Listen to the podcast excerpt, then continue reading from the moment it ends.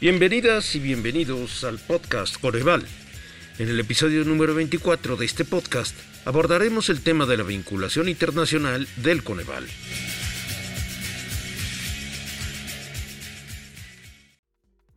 Bienvenidas y bienvenidos al episodio número 24 del podcast Coneval, un espacio de comunicación del Coneval con la ciudadanía. En este episodio hablaremos sobre la vinculación internacional que ha tenido y que tiene el Coneval.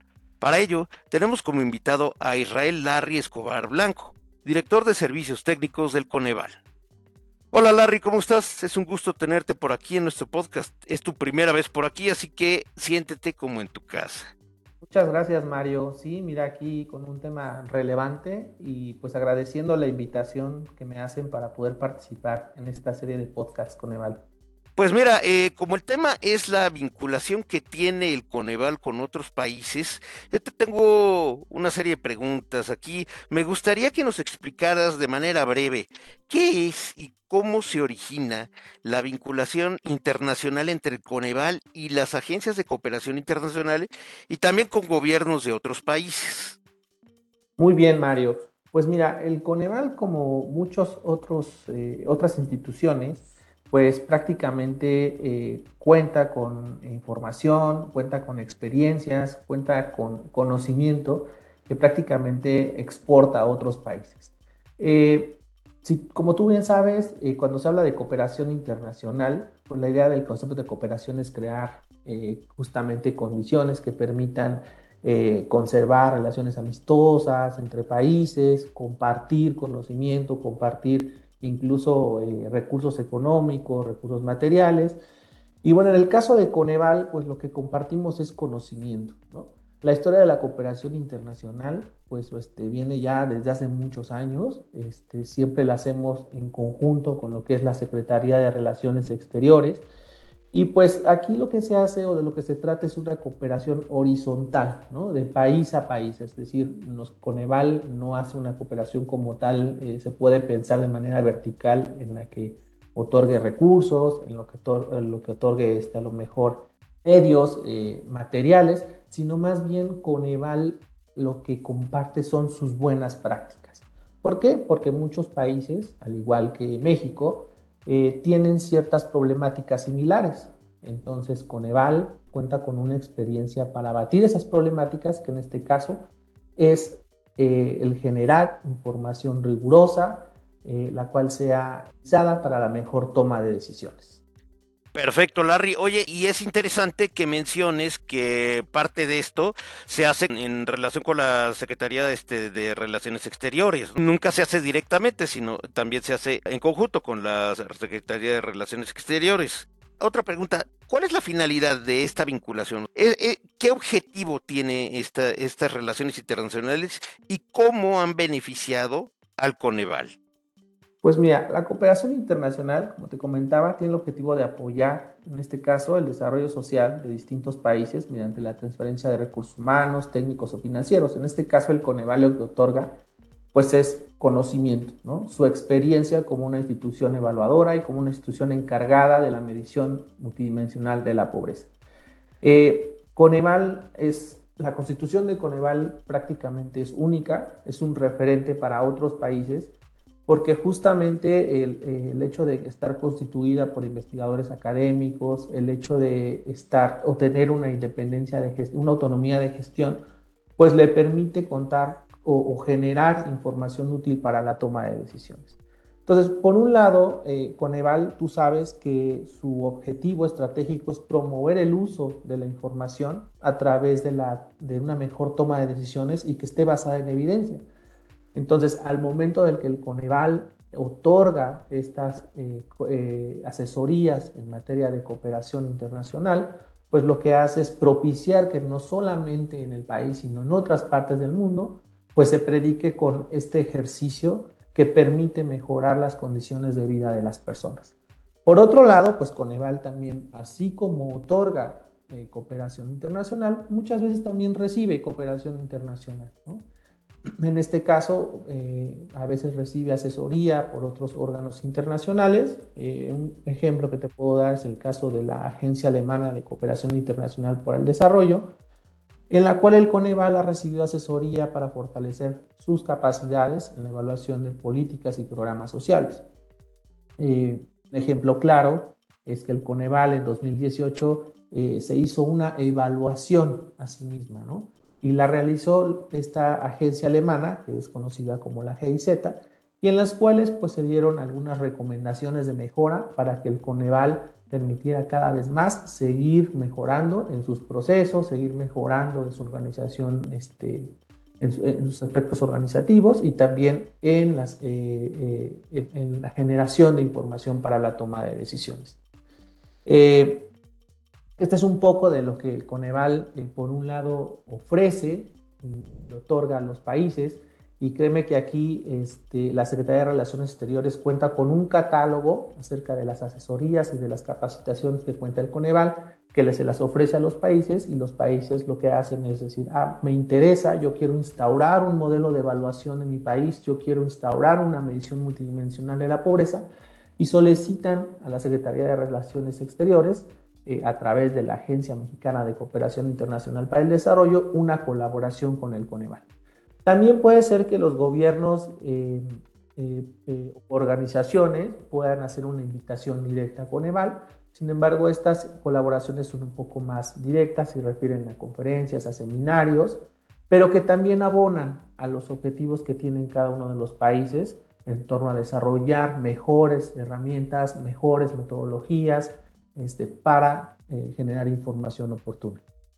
Pues es bien sabido que el Coneval es un referente a nivel internacional, Larry. Debido a esto, ¿qué experiencia así nos puedes contar sobre el intercambio de información o buenas prácticas que se han hecho con, otros países? ¿Algún caso de éxito, algún caso especial que recuerdes?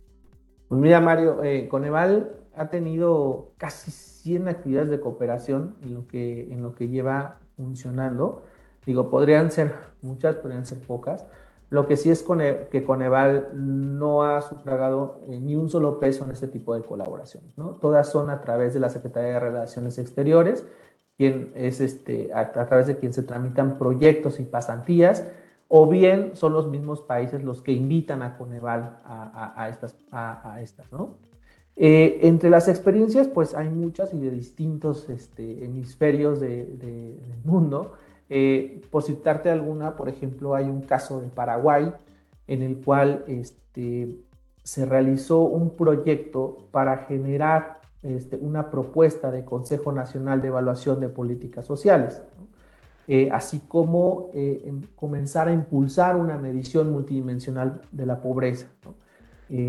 Recuerdo que aquí fue la unidad técnica del Gabinete Social de la Presidencia de la República de Paraguay y si bien algunos ejercicios de este proyecto no lograron consolidarse, pues eh, lo que se logró es llegar a funcionarios de altos mandos del gobierno de Paraguay eh, para sensibilizarlos acerca de acciones de monitoreo y evaluación.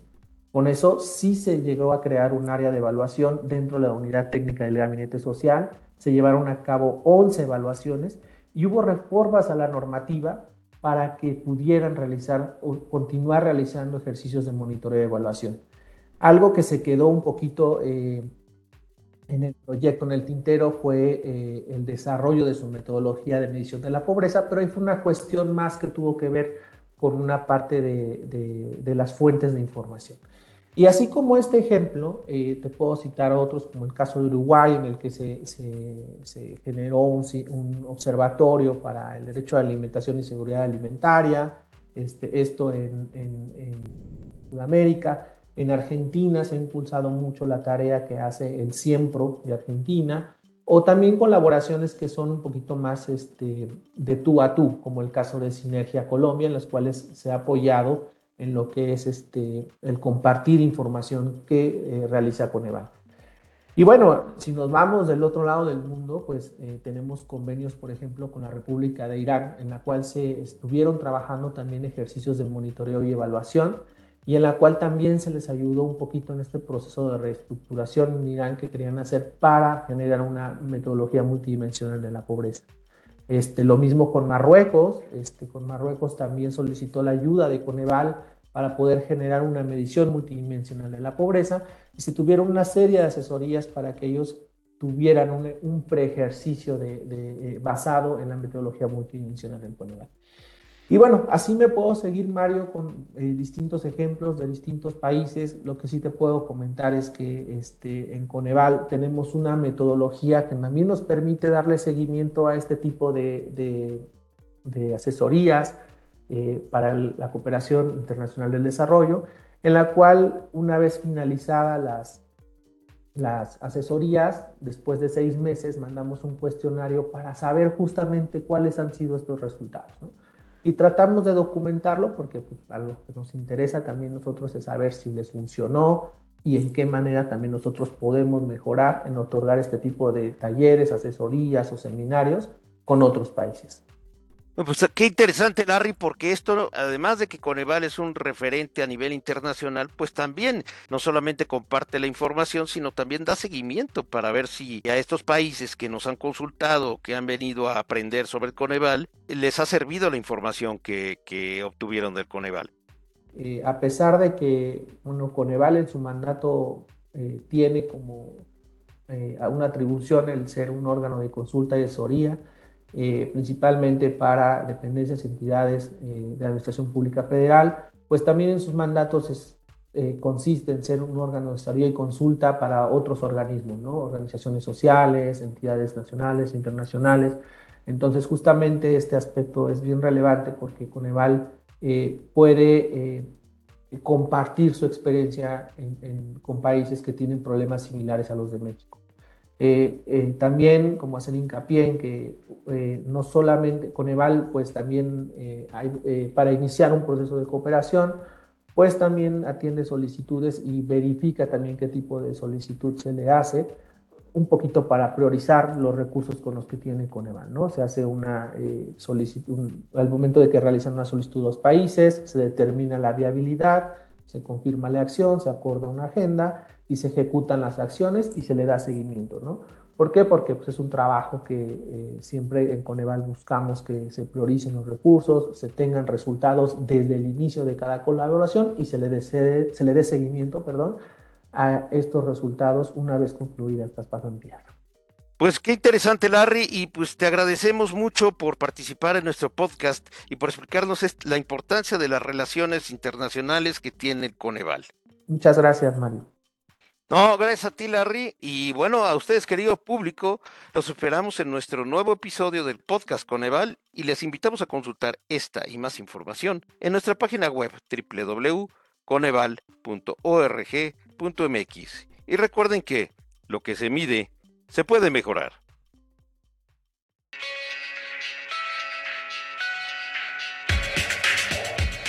Muchas gracias por escucharnos y los esperamos en el próximo episodio del podcast Coneval. Este podcast lo pueden encontrar también en Spotify, en iVoox, Apple Music, en nuestra página web y en las redes sociales del Coneval. Lo que se mide se puede mejorar. Coneval.